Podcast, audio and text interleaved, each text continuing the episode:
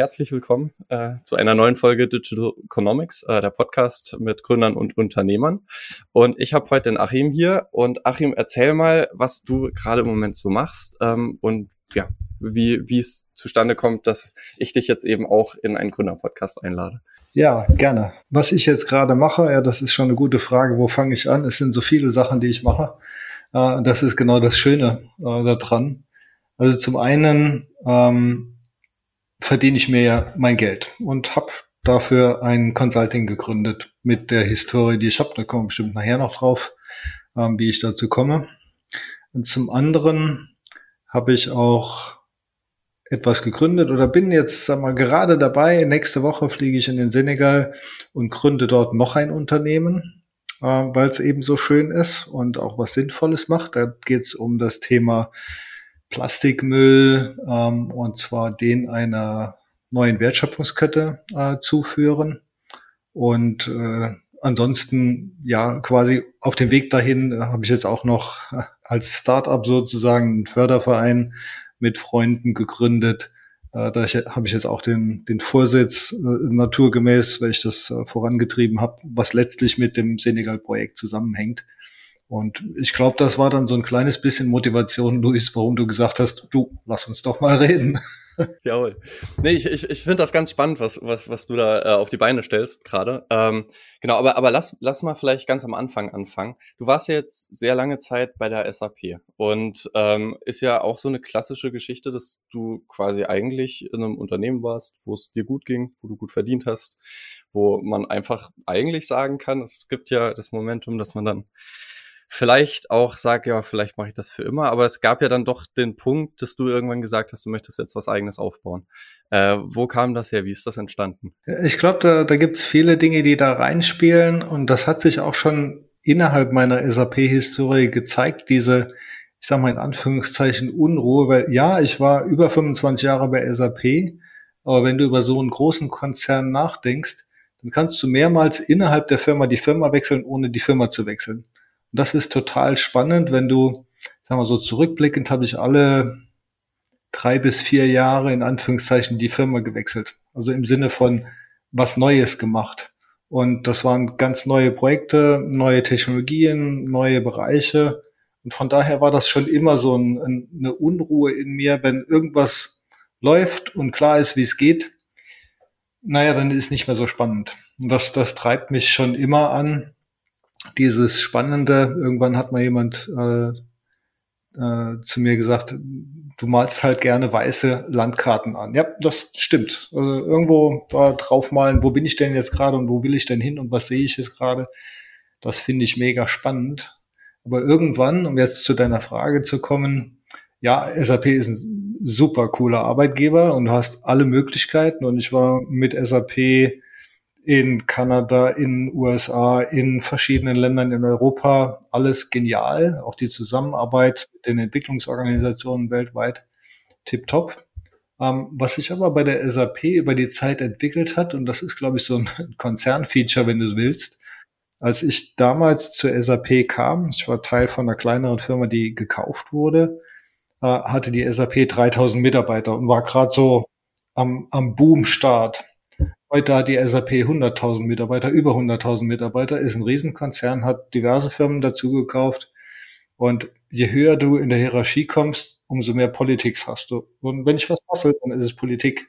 Dieses mein Sandkasten, dein Sandkasten ist nicht so mein Ding. Kannst du ein paar konkrete Beispiele nennen? Also ähm, wie das dann aussah? Also du hast einfach, wie gesagt, je höher die, du kommst, hast du immer mehr dieses Spiel, dass Menschen sich gerne darstellen äh, und ihre ihr Ansehen messen an der Anzahl Leute, die sie in Anführungszeichen befehligen.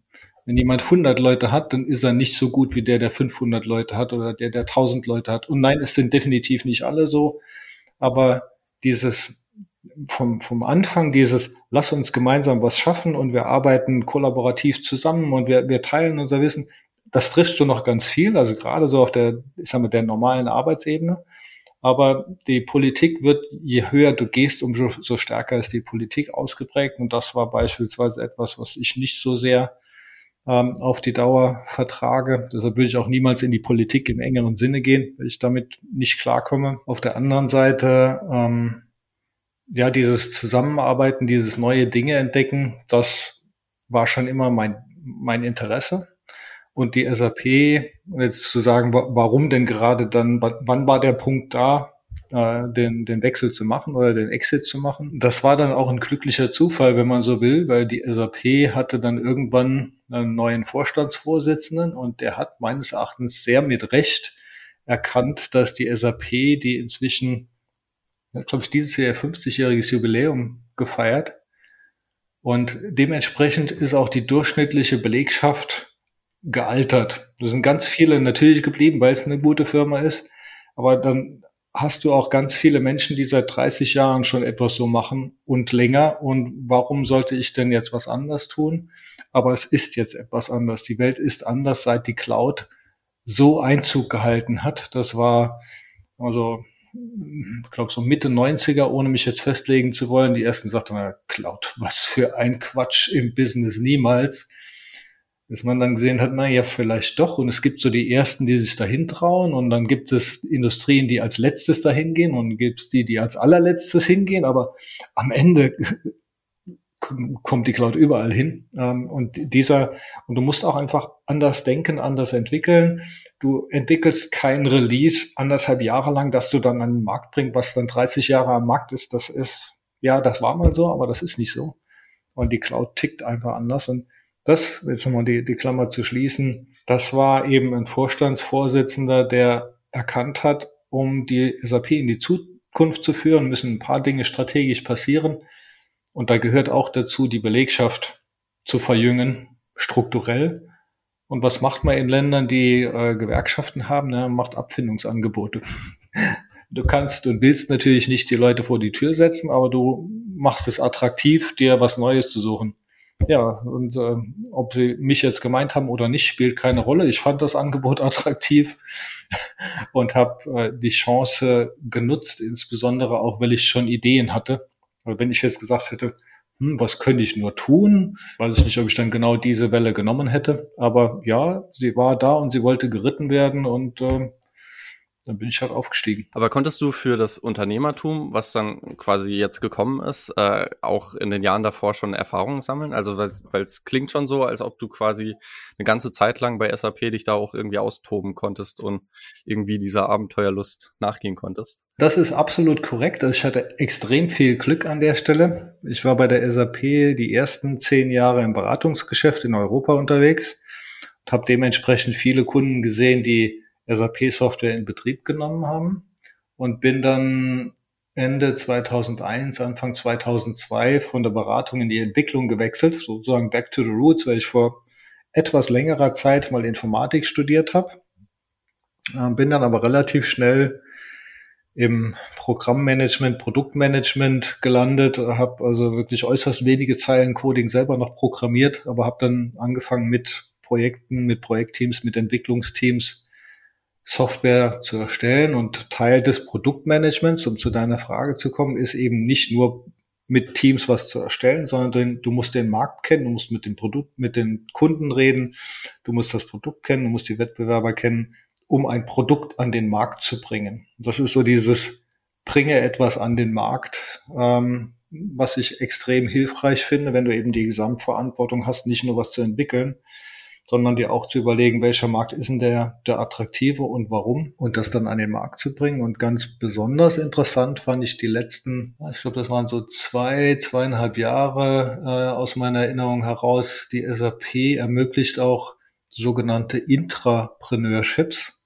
so dass du einen quasi geschützten Raum bekommst, wo ein, ein Produkt, was eine Chance am Markt hat, aber noch nicht am Markt ist, eine neue Idee, inkubiert wird. Du sagst, das probiere ich mal aus. Ich will da jetzt keine Entwicklungsorganisation draufsetzen, die sich jetzt schon mit drei Abteilungen darum kümmert, sondern ein kleines, sehr agiles Team und das kann die ersten Schritte machen, die ersten Dinge probieren, die ersten Kunden finden und mal gucken, ob das am Markt Potenzial hat. Quasi wie ein Startup, nur dass du eben innerhalb des Konzerns quasi Budgets beigestellt bekommst hirest nicht extern Entwickler oder Vertrieb oder was auch immer, sondern aus den jeweiligen Organisationen kommen dann Leute dazu. Und das war total spannend, weil du dann natürlich diesen einen ganz starken Fokus nochmal hast, wieder Produkte, neue innovative Produkte zu erstellen mit extrem neuen Technologien, äh, Machine Learning, alles, was so dazugehört, um das dann zu inkubieren, an den Markt zu bringen und auszuprobieren und aber im Zweifelsfall auch die schmerzhafte und harte, aber richtige Entscheidung zu treffen. Irgendjemand hat gesagt, es wäre eine gute Idee. Viele haben dran geglaubt. Wir haben es ausprobiert. Wir haben gesehen, es ist keine gute Idee. Aus welchen Gründen auch immer. Mag gar nicht die Technologie sein, was auch immer. Und nein, wir bringen es nicht an den Markt. Bad, aber ja, so ist das. Und ja, es ist eine gute Idee. Auch ähm, ist ein anderer äh, CEO von SAP mal gesagt, fail fast.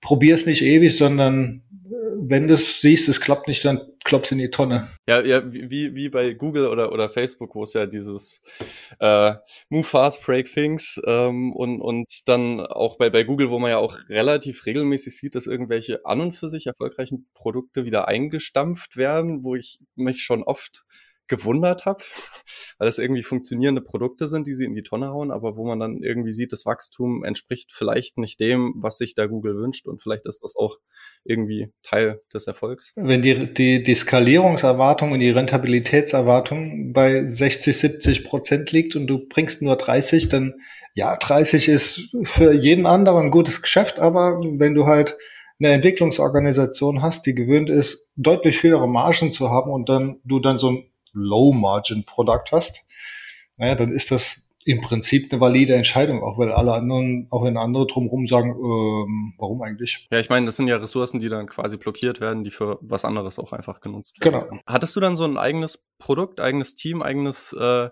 eigenes Unternehmertum in SAP, was du da vorangetrieben hast? Also gerade jetzt das letzte ähm, in, in diesem Intrapreneurship, da waren dann ähm, aus verschiedenen Abteilung, also aus der, der Entwicklung und der, der Solution Management, äh, Produktmanagement, wurde dann ein Team zusammengestellt, das sozusagen delegiert war, um zu sehen, kann das funktionieren.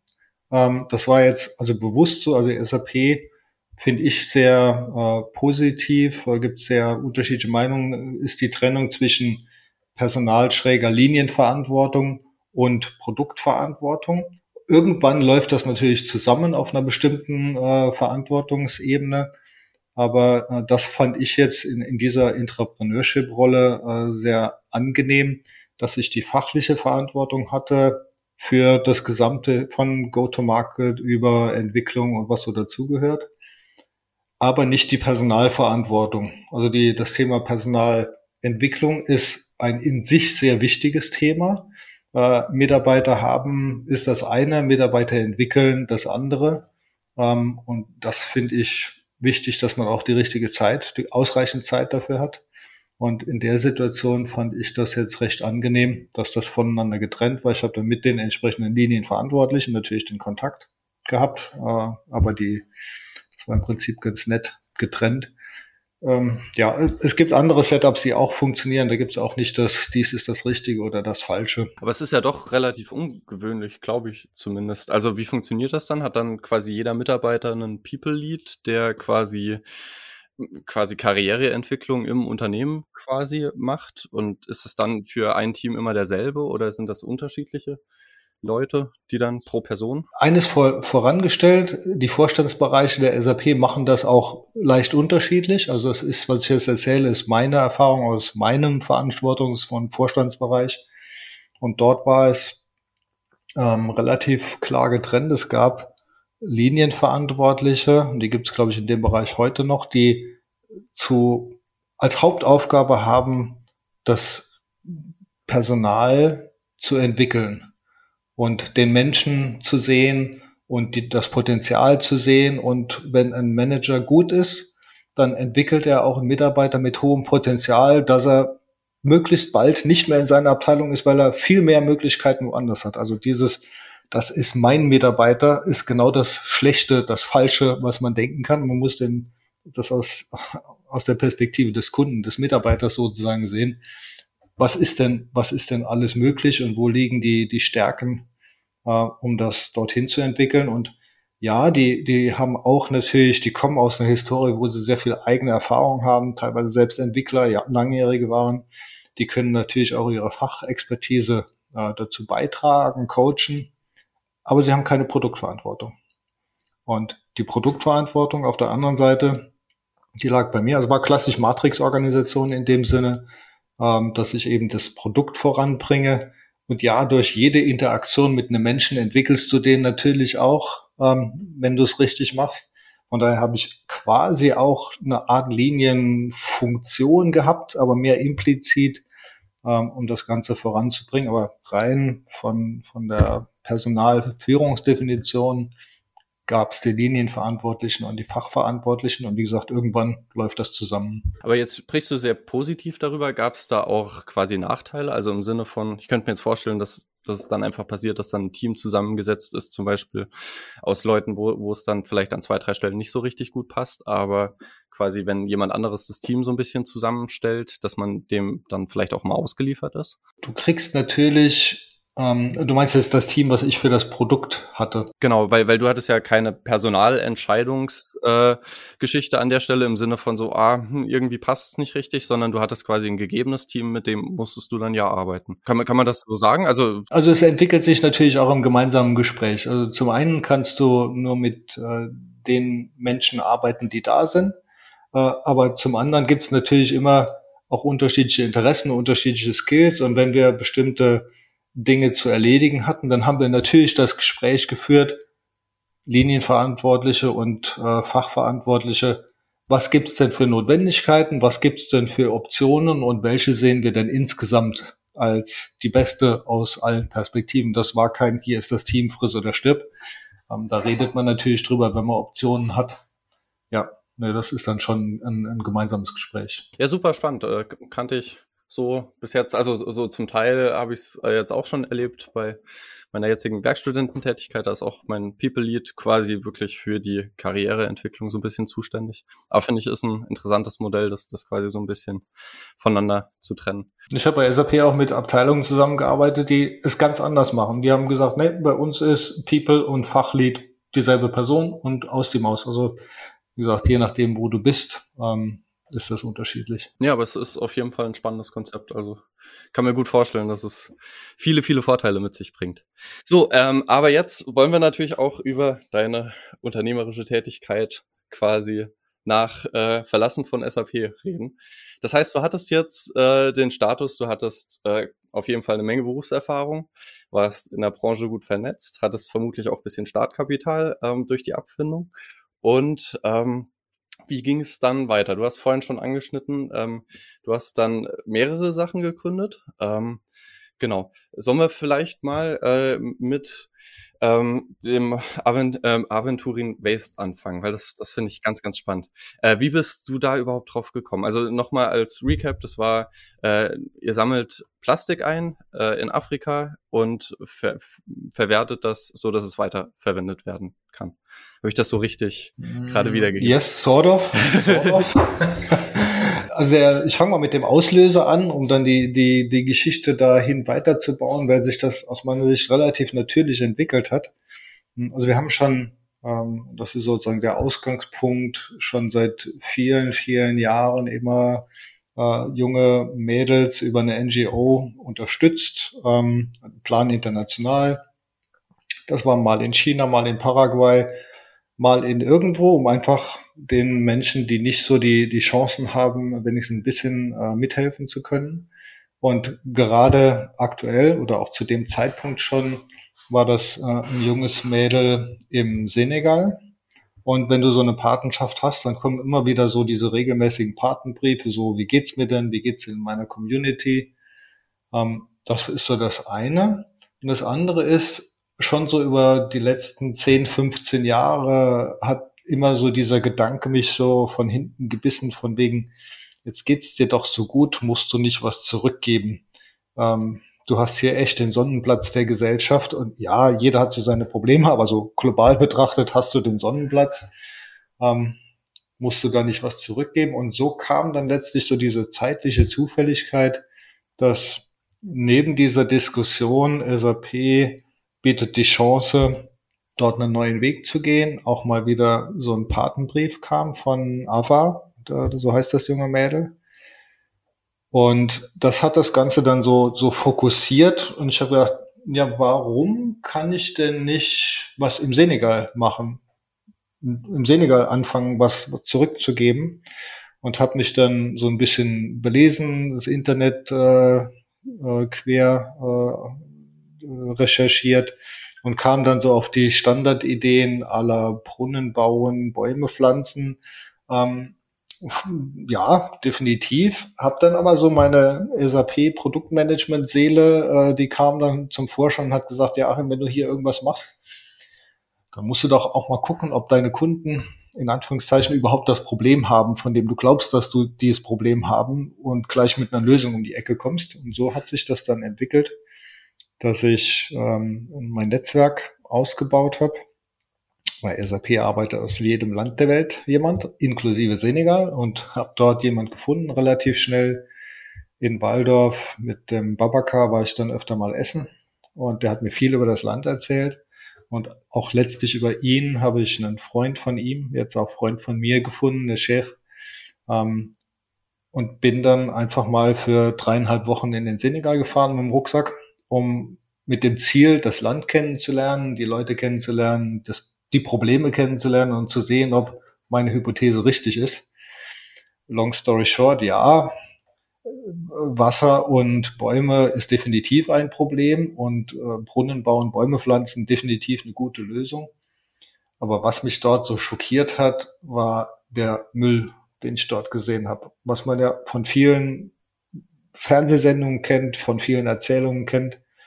Aber wenn man es dann selber erlebt hat, ich habe einen Freund dann im Landesinneren besucht, der dort eine Biofarm aufbaut und bin dann von meinem Zimmer jeden Tag so eine halbe Stunde zu den Feldern gelaufen und bin mitten durch eine wilde Müllhalde.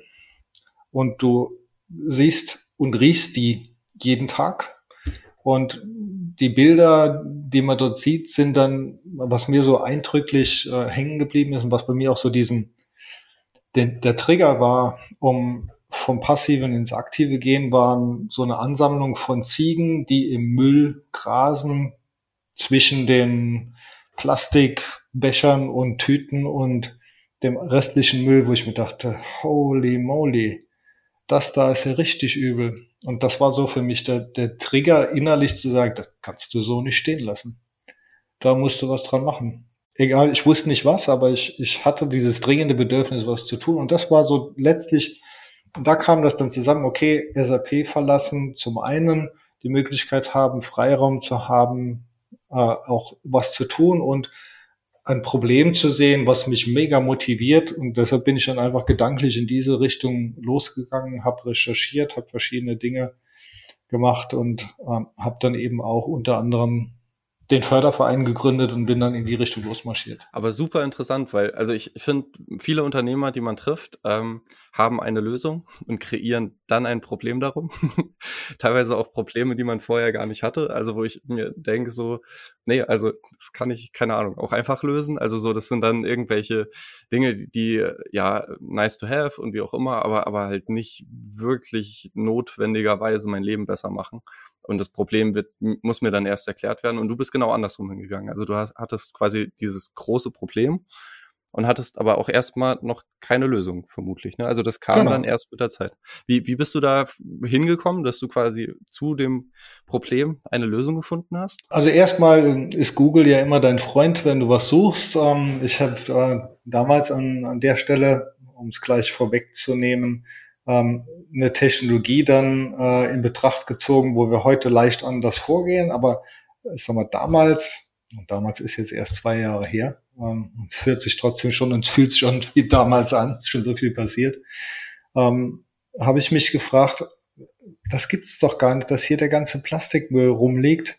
Was kann man denn damit machen? Und so als Normalo wusste ich gar nicht, okay, was ist denn eigentlich Plastik? Ähm, okay, irgendwann rausgefunden, ah, Kohlenwasserstoffverbindungen, mhm, okay, nice to know. Ähm, ah, es gibt verschiedene Sorten Plastik, ah, die sind mal längerkettig, mal kürzerkettig miteinander verbunden und dann kriegst du mal das eine, mal das andere Plastik. Und dann habe ich mir irgendwann die Frage gestellt, hm, kann man diesen Prozess vielleicht umdrehen und habe angefangen zu tippen und Google hat mir genau das schon vorgeschlagen, äh, Reverse Transformation. Und, und so bin ich letztlich dann in diese Richtung gekommen, dass eine Form des Recyclings, wenn man sich diese Gesamt-Recycling-Pyramide vorstellt, ist das sogenannte chemische Recyceln und im chemischen Recyceln gibt es einen Teilbereich, der nennt sich Pyrolyse der in der Quintessenz sagt, naja, nimm den Plastik, erhitze ihn auf 400 und ein paar zerdrückte Grad unter Ausschluss von Sauerstoff, damit er nicht verbrennt. Und unter Hitze brechen die Molekülketten wieder auf und du kommst quasi zum ursprünglichen Rohstoff, zum Rohöl zurück in a nutshell. Und das ist eben genau dieser Prozess. Da habe ich weiter recherchiert, Anbieter äh, untersucht, verglichen und Kontakt aufgenommen. Und das war dann relativ lange der Weg, den wir verfolgt haben ähm, wir haben dann, äh, wie schon gesagt, diesen Förderverein gegründet mit dem Ziel, ganz lapidar eine Entität zu haben, wo man auch Spenden entgegennehmen kann, gemeinnützig, ähm, aber auch unsere Aktivitäten dort äh, zu orchestrieren sozusagen. Und wir haben dort zwei Ziele im Förderverein Aventurin Waste, dass wir einerseits verhindern wollen, dass in Zukunft noch mehr Plastikmüll dabei kommt äh, über das Thema BNE, also Bildung für nachhaltige Entwicklung, also schon den Jungen, den Kleinen erzählen, erklären, warum das echt keine gute Idee ist, das in die Landschaft zu werfen und was man dann besser machen könnte. Wir haben verschiedene Projekte von Kindergarten bis Schule bis Studenten äh, gemacht. Und neben dem neuen Müll möglichst vermeiden, eben den alten aufräumen als zweiten Hauptfokus und da äh, lange mit Pyrolyse agiert, ähm, aber auch eher auf der konzeptionellen Ebene, weil wir nie wirklich zum, zum äh, Zug kamen durch die relativ hohen Investitionskosten. Also bis du so eine Pyrolyseanlage gekauft, aufgestellt, in Betrieb genommen hast, und ich rede jetzt von den kleineren, die so eine Tonne oder zwei, drei, vier am Tag machen, dann bist du bei drei, vierhunderttausend Investitionskosten. Und sowas aufzutreiben, das, das dauert ein bisschen und wir haben diverse. Da reicht dann auch die Abfindung vermutlich nicht. Da ne? reicht dann auch die Abfindung nicht für. Und das Funding über Stiftungen und ähnliches war, also die deutsche Stiftungslandschaft ist äußerst mühsam, um das mal gerade an der Stelle zu sagen. Ganz viele haben wir angesprochen, von denen ein recht großer Teil noch nicht mal geantwortet hat. Die, die geantwortet haben, haben Monate später geantwortet und das war ein, ein recht äh, schwieriger Prozess und irgendwann haben wir dann nach, und dann kam natürlich Covid noch dazu, was das Ganze auch nicht schneller gemacht hat. Ähm, aber letztlich, ähm, ich war noch mal ein zweites Mal mit Sabine gemeinsam unten, ähm, die auch dann sich diesen BNE-Teil als Fokus genommen hat und ich habe mir immer den, den, technischen Teil als Fokus genommen. Und äh, das war kurz vor Covid und dann war jetzt quasi anderthalb Jahre mehr oder minder Sendepause mit Vorortaktivitäten. Und irgendwann letzten, Ende letzten Jahres habe ich mir so die Frage gestellt, jetzt sind wir schon so lange dran, ja, Covid hin, Covid her. Wir haben immer noch kein einziges Kilo Plastikmüll aus der Landschaft bekommen. Ja, das sind alles interessante Diskussionen, aber löst das denn das Problem? Und habe dann nochmal bewusst zwei Schritte zurück gemacht, fünf Schritte zurück gemacht und gesagt, was ist denn eigentlich unser strategisches Ziel? Das strategische Ziel ist nicht eine Pyrolyseanlage aufzubauen, sondern das strategische Ziel ist, Plastikmüll wegzukriegen. Welche anderen Möglichkeiten gibt es denn? Und dann ist es wie immer gewesen. Du, du kennst ganz viele Leute, deshalb ist für mich Networking auch unheimlich wichtig. Und dann triffst du auch nochmal Leute, die dir von irgendwas erzählen. Und dann habe ich jemand getroffen, der im Rahmen von einem ganz anderen Projekt, einem BNE-Projekt. BNE heißt Bildung für nachhaltige Bildung für nachhaltige Entwicklung. Wollte ich nachfragen, äh, hatte ich gerade gegoogelt. genau, also das ist so der, äh, der Oberbegriff ähm, für alle Bildungsaktivitäten an der Stelle. Und der hatte erzählt, dass er im Nepal was gemacht hatte und dort hätten sie auch was mit Plastikmüll gemacht und daraus ein Asphaltadditiv gemacht. Und ich sagte, Mensch, das hört sich interessant an. Also alles, was so in Richtung Wertschöpfungskette geht, äh, finde ich äh, super spannend. Und wir haben dann gesagt, okay, lass uns mal offline verbinden und er hat mir davon erzählt. Und das ist jetzt der, der Fokus, den wir seit Ende letzten Jahres an der Stelle legen. Und da sind wir jetzt auch recht zügig vorangekommen. Also von der äh, Technologie her viel einfacher als Pyrolyse. Äh, du kannst praktisch, wenn du bestimmte Sorten Plastikmüll nimmst, die heute auch schwer recycelbar sind, äh, gerade so die Folien, die um, um äh, Nahrungsmittel äh, drumherum sind und ähnliches, und die klein schneidest und ein kleines bisschen behandelst in einem sehr einfachen Prozess, bekommst du ein Asphaltadditiv, also ein Stoff, den du im Straßenbau dem Teer hinzufügen kannst, dem Asphalt. Und dann hast du nur noch die Hälfte der Spurrillen. Du hast ein viel besseres Verhalten der Straße, also machst die Qualität der Straße besser und das quasi aus Müll. Ähm, und äh, bei der Recherche habe ich dann auch gesehen, dass das eben nichts prinzipiell Neues, abgefahrenes Raketentechnologie ist, wo du sagst, na, ob das funktioniert, wer weiß, sondern es gibt quasi das analoge, die analoge Technologie schon seit 30 Jahren im fossilen Bereich. Die machen schon seit 30 Jahren in verschiedenen Ländern klassisches, klassisch hergestelltes Plastik in den Asphalt, damit es genau die Eigenschaften verbessert. Wenn ich jetzt diesen gleichen Prozess hernehme und statt fossil produziertem Plastik den Plastikmüll nehme, naja, dann habe ich den, den Zusatznutzen, bringe das Zeug aus der Landschaft, schaffe Arbeitsplätze. Warum sollte das nicht auch im Senegal funktionieren? Und genau den Weg gehen wir gerade. Und für mich klingt es auch irgendwie nachhaltiger. Also ich, ohne jetzt tief in dem Thema drin zu sein, äh, ist jetzt die Frage, die bei mir hochgekommen ist, als du das das erste Mal erzählt hattest mit Plastik zu Rohöl. Ist das nicht eigentlich so, dass sich quasi ein Problem verschiebt im Sinne von, naja, das Rohöl wird ja vermutlich von irgendwelchen Tankern verfahren und jetzt ist quasi vorher das Plastik liegt auf der Erde und dann ist quasi, sind Schadstoffe in der Luft. Also ganz plakativ.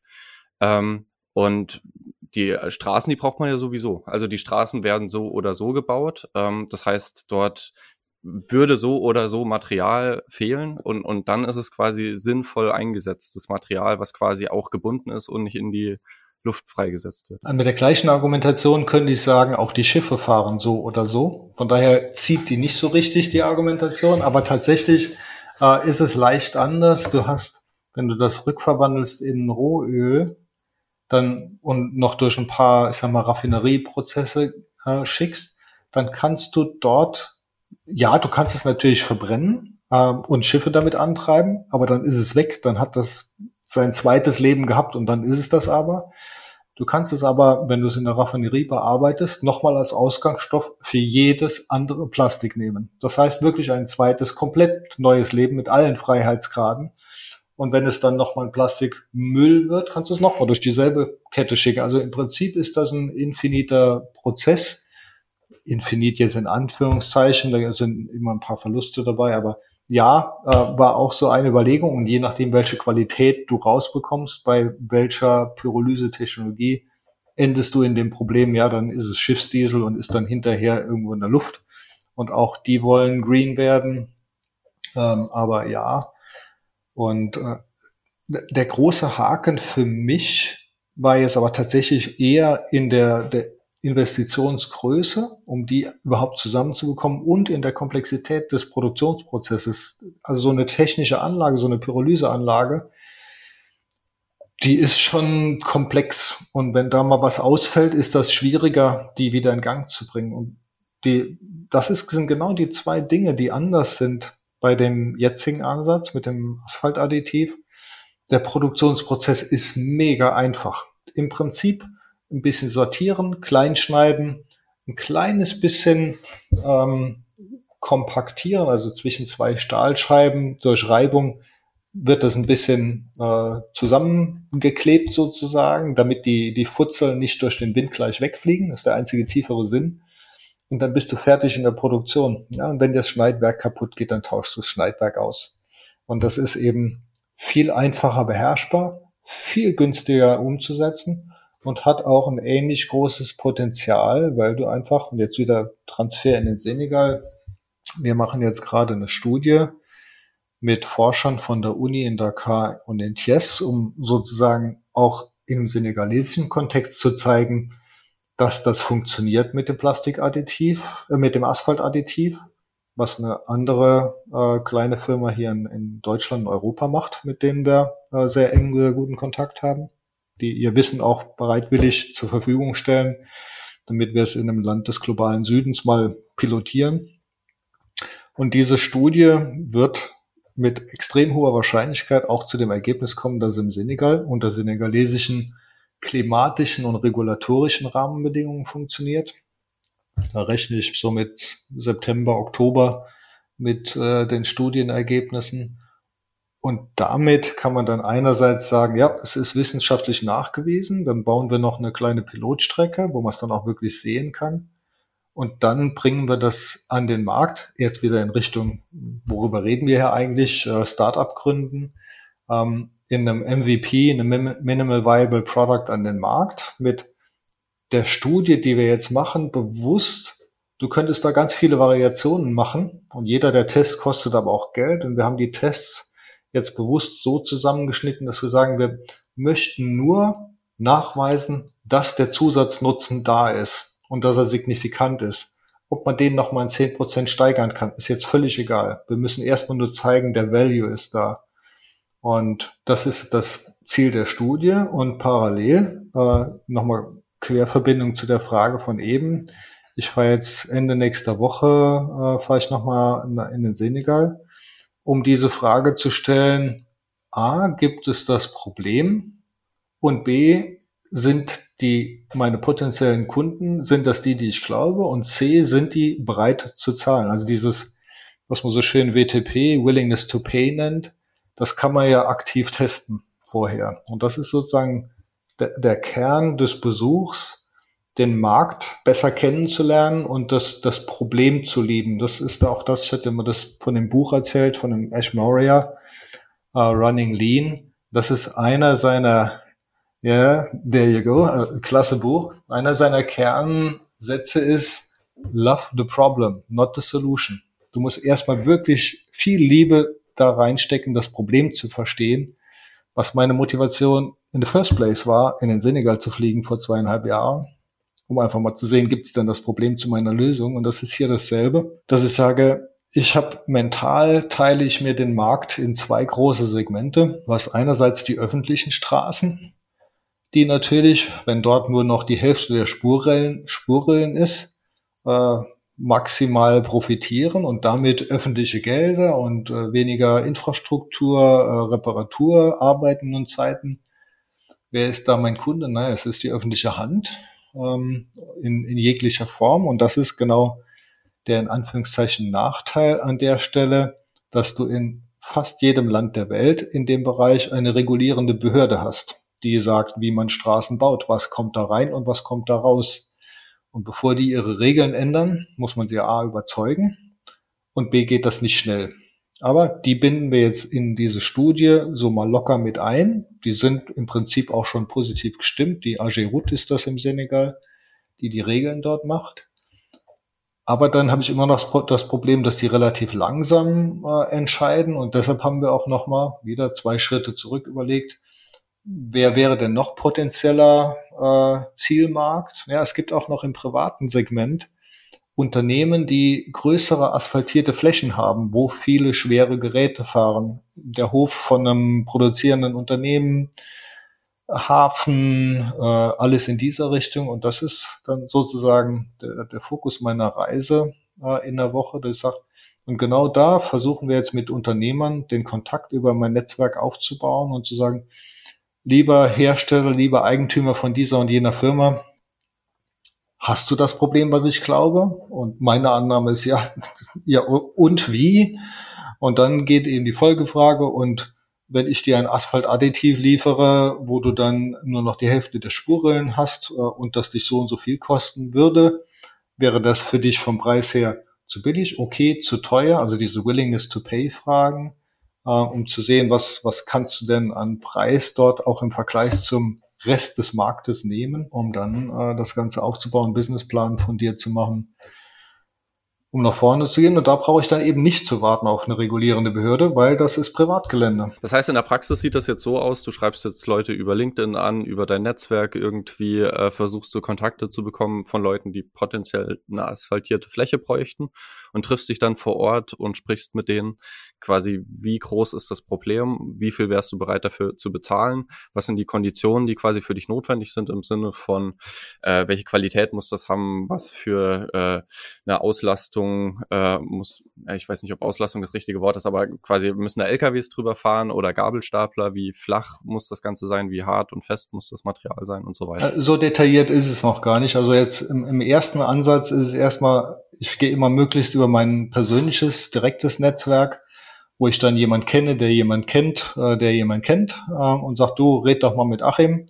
Ähm, das hat bisher dort und so funktioniert auch tatsächlich extrem stark der Senegal über persönliche Kontakte. Ähm, und äh, dann tatsächlich auch mal schlicht und ergreifend die Frage, die, so auf dem Level der Frage zu sein, stimmt es denn, wenn du hier schwere LKWs hast, lass uns mal deinen Hof angucken, hast du das Problem der Spurrillen oder der Risse?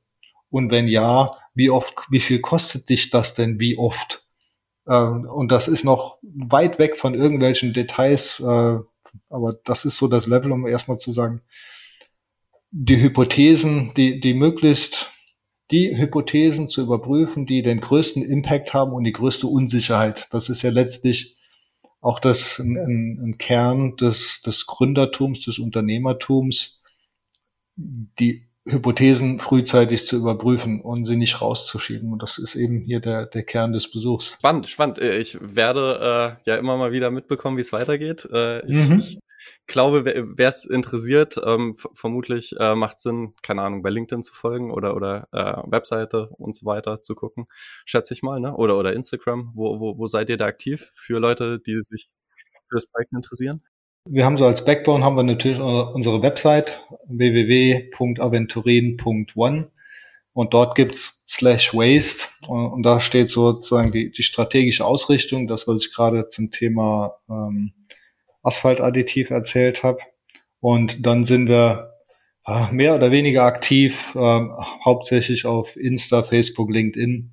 Ähm, das sind so die drei Plattformen, die wir bedienen. Ähm, aber ich meine, im Zweifel habe ich das immer so gelebt.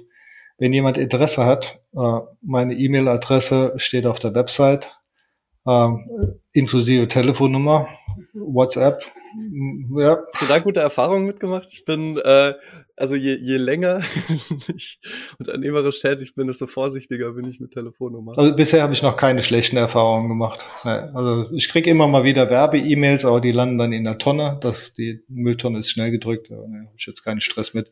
Und über diesen, diesen Kontakt, woher auch immer kommt, wenn jemand sich die Mühe macht, dich anzuschreiben oder anzurufen, dann hat er schon ein inneres Interesse. Und oftmals war es so, wir haben dann eine halbe Stunde gequatscht. Äh, in dem Moment ist uns jetzt nichts direkt eingefallen oder vielleicht doch. Aber dann drei Wochen später, drei Monate später äh, hat die Person irgendjemand getroffen und gesagt, du, ich habe da mal mit dem Achim geredet, wenn ich euch zwei jetzt zusammenbringe. Du weißt nie, wofür es gut ist.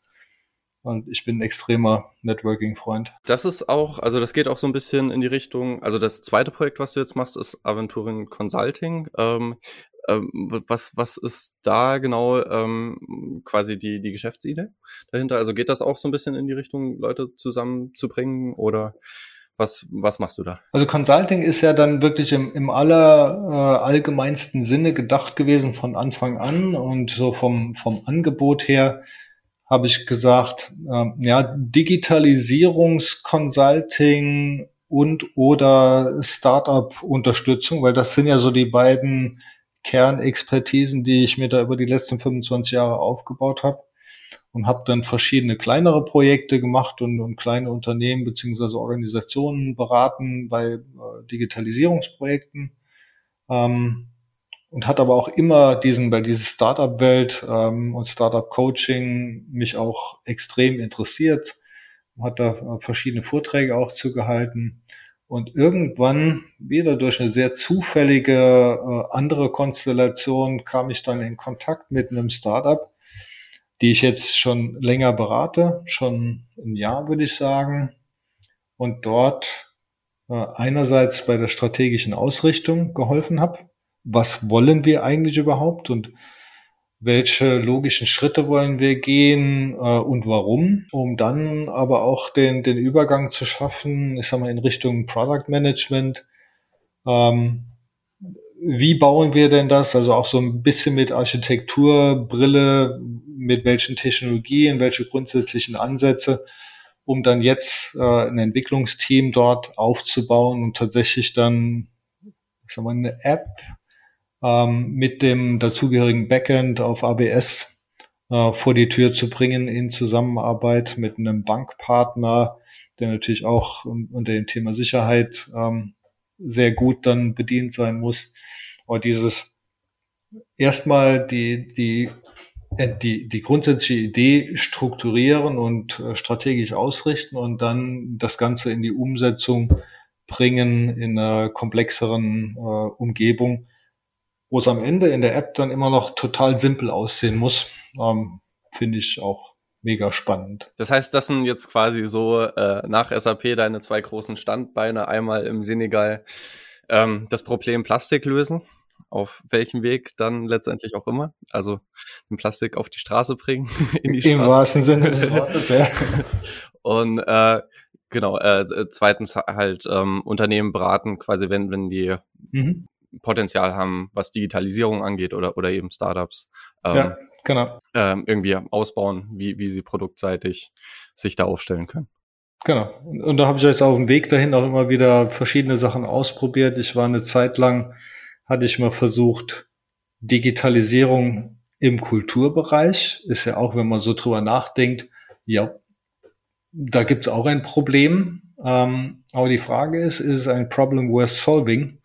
Ähm, Im Sinne von, ist denn jemand bereit, Geld dafür bezahlen, um das Problem zu lösen? Und da muss ich ganz klar sagen, ich habe eine Zeit lang da reingeguckt, in das Netzwerk, auch versucht, aktiv zu werden.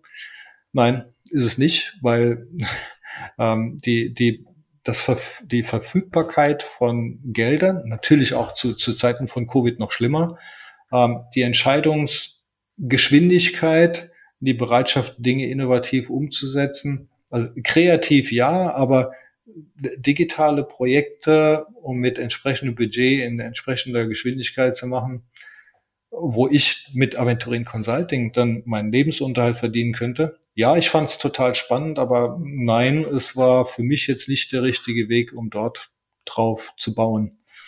Und deshalb habe ich dann irgendwann gesagt, gut, dann nicht. Das war jetzt nett, auch mal bei einem Coding Da Vinci, weiß ich, ob du das kennst, äh, bei so einem Event mitzumachen. Coding Da Vinci, da geben Kulturorganisationen Daten und dann kannst du quasi dich so in einem Hackathon mit anderen Leuten zusammentun, um zu gucken, was gibt's denn in den Daten, was könnte man denn damit machen. Finde ich mega spannend, hat sau viel Spaß gemacht. In das Netzwerk bin ich dadurch auch reingekommen, aber es hat einfach nicht den Effekt gehabt, wo ich dachte, okay, neben dem Spaß kann man auch Lebensunterhalt damit verdienen. Hat bei mir nicht funktioniert, kriegen andere bestimmt hin, aber ich hatte dann an anderen Stellen mehr Potenzial. Ganz allgemein äh, gesprochen, der Podcast richtet sich ja an äh, Unternehmer und Gründer, also Le Leute, die ja das Bedürfnis haben, unternehmerisch was aufzubauen. Ähm, Wäre das so abschließend das, was du ähm, quasi jemanden, der jetzt ein Unternehmen aufbauen will, äh, also so, so, so kommt das für mich rüber.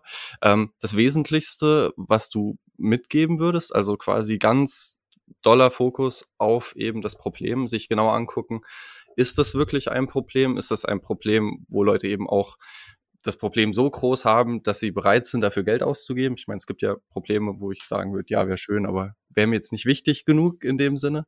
Ist das so das Wichtigste, wo vielleicht ein Product Manager, aber vielleicht auch ein Gründer oder Unternehmer darauf achten sollte? Ja, also ich würde sagen, wenn ich mir das so überlege, kann ich nur Ja sagen, weil in den, äh, den Folien, die ich gemacht habe, um jemand Aventurin Consulting zu erzählen und zu erklären, steht auf der ersten Seite Problem worth solving. Das ist eines der, der Kernelemente. Ja, wenn du das Problem nicht kennst, also love the problem, verstehe es wirklich und wirklich und frag nochmal nach dass du es wirklich verstehst und dann zu prüfen, ist es eines, das wert ist, gelöst zu werden. Was auch immer Wert für dich heißt. Ist es ein emotionaler Wert? Ist es ein ideeller Wert? Ist es ein monetärer Wert oder eine Kombi äh, von dem? Und an der Stelle kann ich nur wieder ganz arg empfehlen. Es gibt, das habe ich auch im Rahmen dieser der letzten Phase bei SAP, bei dem Entrepreneurship kennengelernt. Äh, es gibt ein ganz tolles Buch, das heißt Monetizing Innovation. Und das führt dich sehr schön strukturell in ein, zwei Kapiteln auch zu, durch das Thema Willingness to Pay, dass du eben sehr klar konzeptionell testen kannst, ob das Problem, das du siehst, deine Kunden auch als Problem sehen und sie bereit sind, dafür Geld auszugeben und wie viel. Um dann darauf letztlich die nächsten Schritte zu basieren. Und dann kommt mein Lieblingsbuch ins Spiel vom Ash Maurya, Running Lean.